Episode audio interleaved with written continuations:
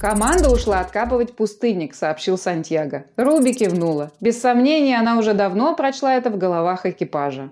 Мутантка прошла к приборной панели и указала на компас. «Да, я помню, тебе нужно в эксплозиум». «Но без Курта с этим кораблем не управиться», – пожав плечами, оправдывался Сантьяго. Самка молча стояла, не отводя пальца от указателя и напряженно думала. «Пожалуйста!» Наконец, невнятно сказала она.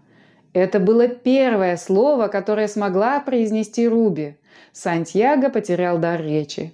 Он смотрел на нее потрясенным взглядом и не знал, как реагировать. «Пожалуйста!» – более четко повторила самка, и ее изумрудные глаза пронзительно посмотрели на собеседника. В этот момент Сантьяго был готов угнать пустынник друга, лишь бы удовлетворить просьбу самки. Но зачем тебе в эксплозиум? Там высокий уровень радиации, даже респират такой дозы не выдер. Сантьяго, попробуй активировать очиститель еще раз. Громко прохрипел динамик. Мужчина раздраженно закатил глаза и начал нажимать клавиши. Руби наблюдала за манипуляциями собеседника и не отвлекала. На этот раз звуковое предупреждение не сработало. Очиститель работал исправно, а значит, один из бортов удалось освободить от насыпи. Внезапное видение ворвалось в сознание Сантьяго, кусок голубого неба. Оно парило, словно маленький лоскуток ткани на фоне фиолетово-багровой бездны. Лоскут имел округлые формы, а по краям, там, где концентрация озона уменьшалась, плавно таял, смешивая голубой и багровые оттенки. «Озоновый купол!» – выдохнул Сантьяго. «Ты его видела?» Руби кивнула. «Но где? Озона нет нигде, кроме Ультимуса. Без спецоборудования удержать его в нужной концентрации невозможно», – начал сомневаться собеседник. Руби улыбнулась и указала на старый компас капитана. «Озон в эксплозиуме? Это невозможно!» – отмахнулся Сантьяго. Руби нахмурила темно-рыжие брови и пошла прочь. Она выглядела такой недовольной, что Сантьяго стало не по себе. «Активируй второй торцевой очистительный механизм!» – неожиданно скомандовал динамик. Мужчина стоял, растерянно глядя вслед ускользающей Руби и не мог собраться с мыслями.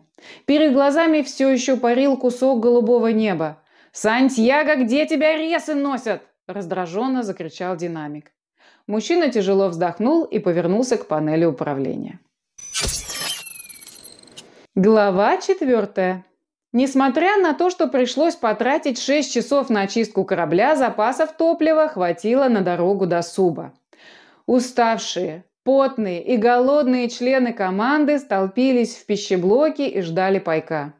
Как ни странно, с едой в Субе проблем не было. Еще до коллапса ученые изобрели особую технологию переработки любой клетчатки. Так получился пищеконцентрат.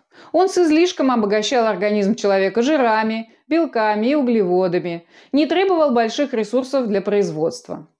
Купить пищеконцентрат можно было за небольшую дозу сахара. Килограмм этой размоченной в воде безвкусной смеси мог обеспечить человека энергией на неделю. Для своей команды Курт покупал витаминизированный пищеконцентрат. На вкус отличий не было, но здоровье членов экипажа было укреплено полезными добавками. Он стоил дороже, но помогал предотвратить цингу, дерматиты, нервные расстройства и кучу проблем с желудочно-кишечным трактом. Изготавливался пищеконцентрат из отработанного тростника. Получалось безотходное производство сахара и двойная выгода для плантаторов. Быстро проглотив предложенную пищу, члены экипажа разошлись по своим делам. Большая часть команды собирала вещи. У двигателя дежурил один из инженеров. Капитан нервно мерил шагами верхний ярус. Курт боялся новых, непредвиденных обстоятельств и не желал расслабляться. Только когда в перископе появилась ржавая пасть суба, Курт облегченно вздохнул и пошел к себе в кабинет.